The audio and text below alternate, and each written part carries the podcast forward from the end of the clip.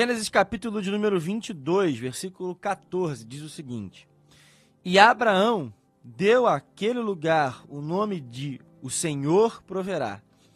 Daí dizer-se até o dia de hoje: No monte do Senhor se proverá.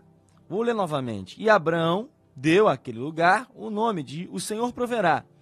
Daí dizer-se até o dia de hoje: No monte do Senhor se proverá. Irmãos, ontem eu meditando é, em uma expressão que todos nós, né, como cristão, cristãos, nós temos naquilo que podemos chamar informalmente de evangeliquez, né, a linguagem típica do crente.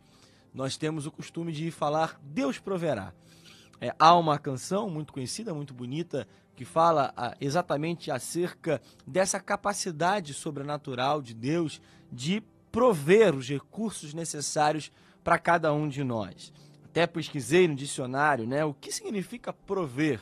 O dicionário diz que munir-se com o necessário, providenciar o necessário para abastecer, dar auxílio, auxiliar, socorrer. Então nós vamos observar que os significados são esses. É aquilo que de fato Deus faz em nossas vidas. Deus nos dá aquilo que é necessário.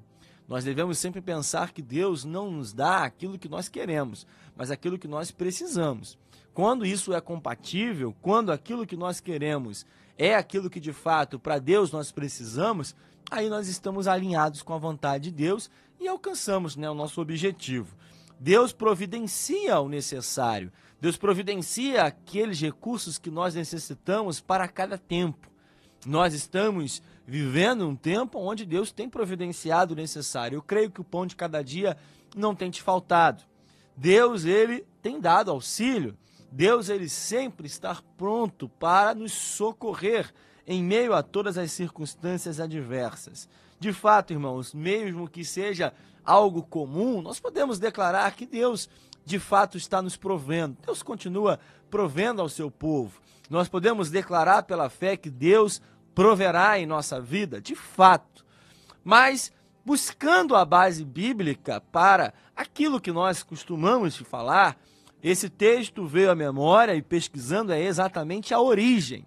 Eu lembro há um tempo atrás, o nosso querido pastor, presidente aqui de nossa igreja, pastor Jaime, falou sobre algo que ele aprendeu no seminário chamado de lei da primeira referência. Nós vamos observar que essa expressão aqui apontada em Gênesis é a sua primeira referência.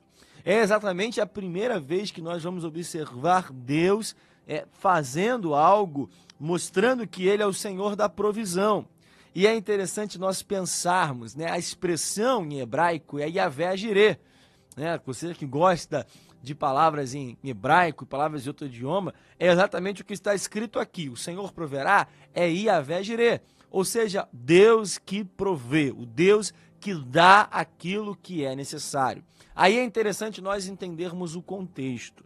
Nós devemos entender que é exatamente no texto onde Deus coloca Abraão à prova. Deus pede que o pai da fé, que o pai de Isaac, sacrifique o seu filho, faça ali um holocausto, faça ali uma oferta ao Senhor através do sacrifício do filho da sua própria promessa. Mas, irmãos, todos nós sabemos: Abraão obedeceu, Abraão levou Isaac, Abraão levou ele até o último instante, aonde ele levantaria o facão, o cutelo e traria esse sacrifício. Mas havia uma expectativa por parte de Abraão. Ele fala lá no começo: eu e o rapaz iremos, e depois de termos adorado, voltaremos. Há uma fé grandiosa de Abraão. Mas, irmãos, nós devemos entender que, de fato, Deus proveio o cordeiro, o substituto, aquilo que vinha em substituição ao filho, apareceu, estava lá.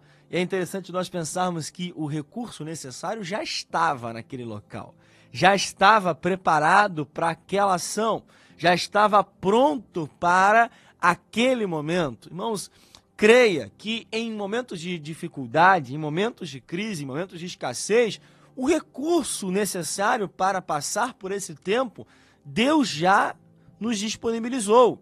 nós devemos lembrar do azeite da viúva. Né? Textos que falam acerca de milagres a, através da escassez, o texto da viúva do azeite, o azeite já estava lá. O azeite já estava preparado para aquele momento. Quem não estava preparado era a viúva. É exatamente o que acontece com a gente. A provisão de Deus, ela não falha. A provisão de Deus, ela está pronta. Então, aquilo que nós devemos fazer é a nossa parte. Mas, irmãos, nós devemos pensar aqui: Deus proverá. Deus proverá, mas há condições. Eu sempre falo aqui, e mais uma vez, interessante nós pensarmos que toda promessa tem uma ordem. Toda promessa tem uma condição estabelecida e claramente por Deus. Aqui Abraão falou sobre a promessa que ele recebeu. De fato, Deus proverá, irmãos. Deus proverá sobre a tua vida, Deus proverá sobre a tua casa, Deus proverá sobre a tua família, sobre os teus bens. Amém. Creia nessa promessa, mas há condições. Quais são essas condições? Primeiro, Deus proverá no lugar da dependência. Abraão dependeu de Deus. Abraão dependeu daquilo que chegou no momento correto para mudar a história, para mudar o quadro que já estava já sentenciado. Irmãos, há um lugar correto para que Deus traga sua provisão para nós. Aqui o texto fala, a gente costuma só falar do Deus proverá, o Senhor proverá, mas claramente ele repete aqui: no monte do Senhor se proverá. Ou seja, no lugar aonde se depende de Deus, no lugar aonde nós estamos na condição que não temos como, pelas nossas próprias forças, pela nossa própria capacidade, suster a provisão, suster o alimento, dependente. Assim como o povo de Deus no deserto, durante os anos aonde peregrinou até a terra prometida, eles estavam em uma condição de dependência. Ah, irmãos, nós estamos em uma condição de dependência de Deus. Temos vivido anos complicados. O ano de 2020, o ano de 2021 não tem sido anos fáceis. Mas, irmãos, quem está na dependência do Senhor, a provisão tem chegado. O pão não tem faltado, mas você tem que estar no lugar certo, no lugar aonde você depende, no lugar aonde você continua acreditando que o teu Deus continua dando os recursos necessários. Abraão estava no monte da dependência. Dependa do Senhor, irmãos. Esteja na dependência do Senhor. Continue na dependência do Senhor. Não tente ir na força do teu braço, porque você vai se frustrar, você vai se decepcionar. Você precisa acreditar que aquele que prometeu que o pão de cada dia chegará à nossa mesa, de fato vai cumprir a sua promessa. Segunda condição, Deus proverá no lugar da obediência. Abraão estava naquele lugar por obediência à condição de Deus estabelecida. Abraão estava naquele lugar porque acreditou que o Senhor faria o impossível, mesmo ao cenário totalmente adverso. Irmãos, imagina a cabeça de um pai que gerou a ser exatamente pai de multidões por uma promessa feita por Deus. Era uma promessa que Deus já tinha feito. Abraão, inclusive, todos nós sabemos, ele já tinha sido pai, mas através de um jeitinho, de uma, uma forma que foi improvisada, não foi de acordo com aquilo que Deus tinha estabelecido com Ismael.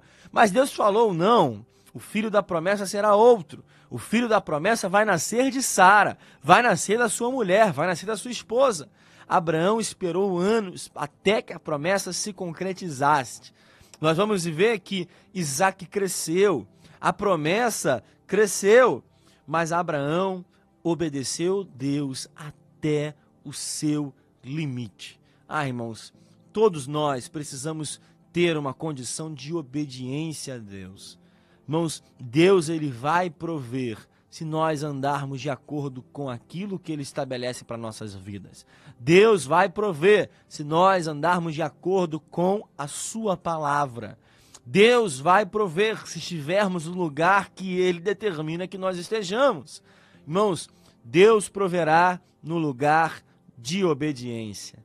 Se nós estamos no lugar certo, pode estar na circunstância, entre aspas, errada, nas circunstâncias ruins, mas Deus estará ao nosso lado.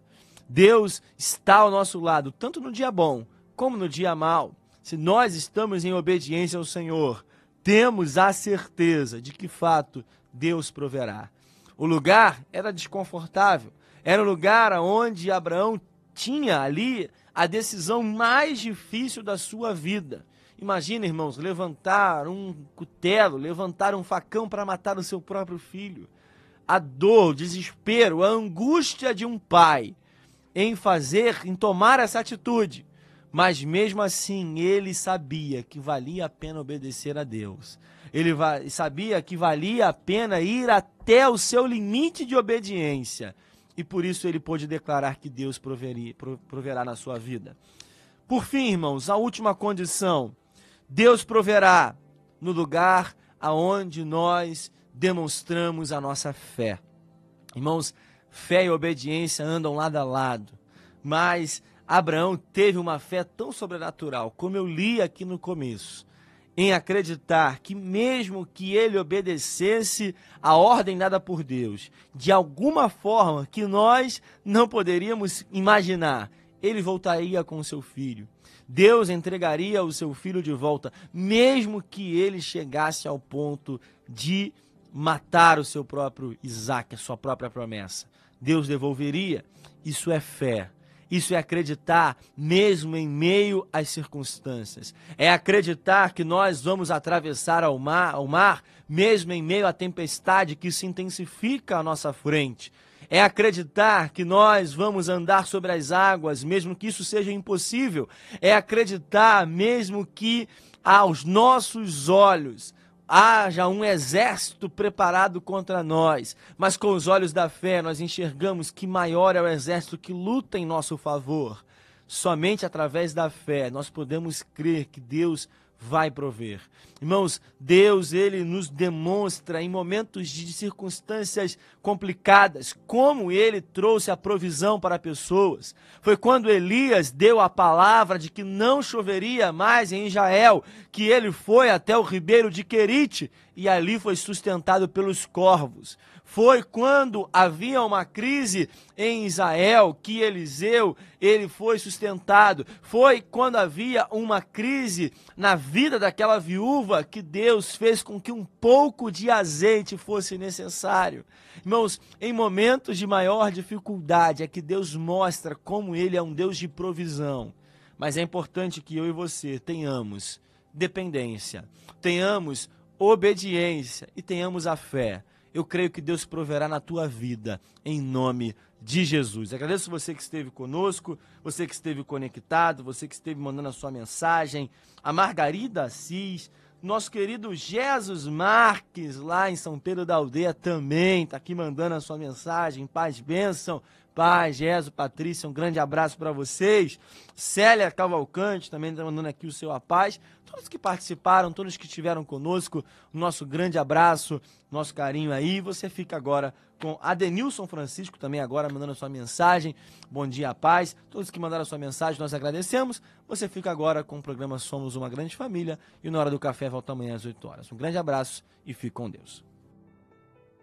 Você